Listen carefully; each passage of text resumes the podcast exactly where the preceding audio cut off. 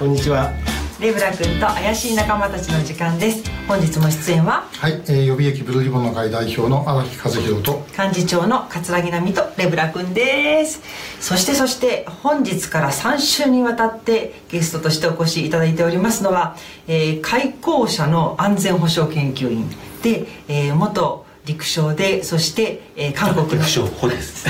失礼いたしました。陸将補で韓国の駐在武官でもいらっしゃいました鈴木博さんです。ようこそお越しくださいました。よろしくお願いいたします。今日はあのご招待いただきましてありがとうございました。いえいえ。で実は鈴木さんとは荒木も私もそれぞれの場面でいろいろ接点があったというかお世話になりましてでちょっと先に私の話で恐縮なんですが実は今を遡ること約20年前になりますかねはい先週は私が予備自衛官クビになったって話をさせていただいたんですがそこに至る最初の一歩予備自衛官補に志願した時にまず出会いがあったんですよね。ありましたね、はい、当時鈴木さんは？その時ちょうどあの陸幕の募集課というところで、はい、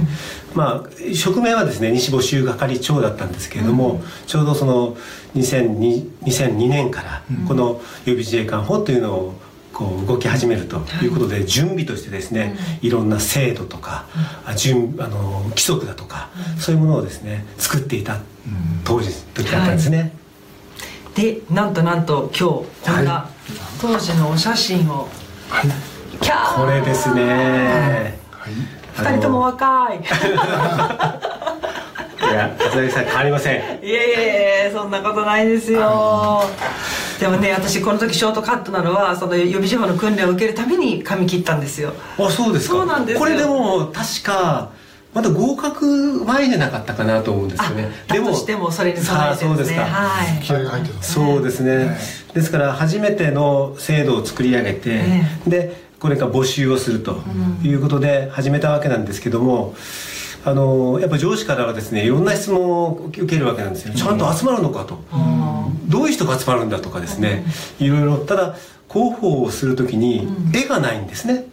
実際に第一期生になるわけですから、今訓練をしている人がいるわけでもなくまあ、ただ紙のだけの制度説明になってしまうというようなことで、はい、まあ、いろんなところから問い合わせや上司の責めを受けながらですね いた時にまさに陸幕の広報室の方から桂木さんが、え志願していただいたっていうことを聞いてとても励みになりましたね。よかった。でこれはぜひこれは絵になってもらいたいとい。うことで、はい、当時このちょうどこれ募集家のね、はい、あの一室の一室なんですけどもの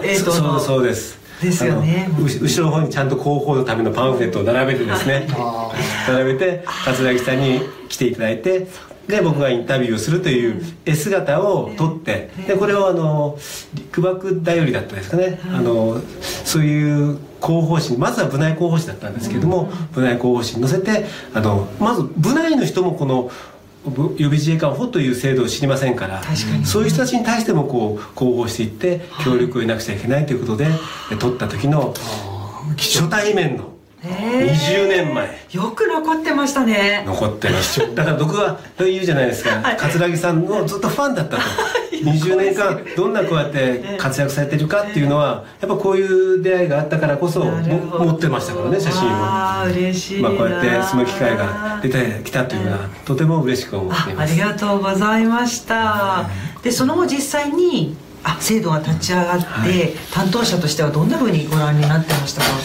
まあ、あのそれからは全くまた別な仕事になるわけで、うんはい、あのすくすくと育ってるというとおかしいですけれどもい。ろんなところ例えばその後これ確か荒木代表ともですね、はい、次の2003年ぐらいにおそらく僕が防衛研究所にいた時にお会いしたと思うんですけども、あそうでしたあのアジトに。はいはい、缶ビールを飲みながらですね、はい、松本さんとかですね、はいはい、杉野さんもいらっしゃったんですかね。調査会のメンバー、はい、そういう方々と一緒にこう初めてお会いをして、いろいろちょうどそこその時はですね僕は防衛駐在官に行く前でしたのでまあ、そういうこともあっていろんなお話を伺いたいということでお尋ねして、まあ荒木先生のこう活動活躍っていうのはよく存じ上げてましたけど、直接こうお会いしてお話を聞くっていうのはその時が初めて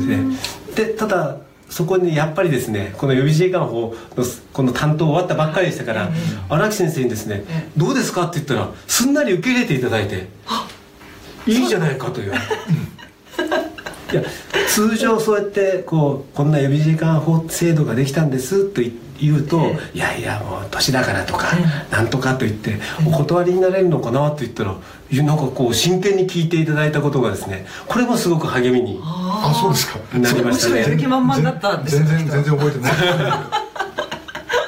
かでも私の時はねあの勝谷さんと違って、あのなんとなくあのクレームをつけたのがどうもいたらしくて。ああそうですか。であのこういう面倒くさいのを入れるとねよくないということを内部であったみたいでそれをあの押し切ってくれたのがあの持田東東京地連部長で。なるほど、えー、戦車でこう踏み潰してくれたそれでなんとかだった そうだったんですね。ですからあのやっぱり採用する時もですね、あの一般公募というのがあって、技能公募というのがあるわけですけど例えばどんな人を集めるんだ、採用試験はどうするんだ、候補はどうするんだっていろんなこのアイテムがあるわけなんですけど、新しい制度だけにはそれはあくまでもその募集の立場なんですけど、あのこれは全てにわたるわけなんですね、例えば人事の部分もそうですし、あの情報のところも例えば荒木先生があの志願していただいた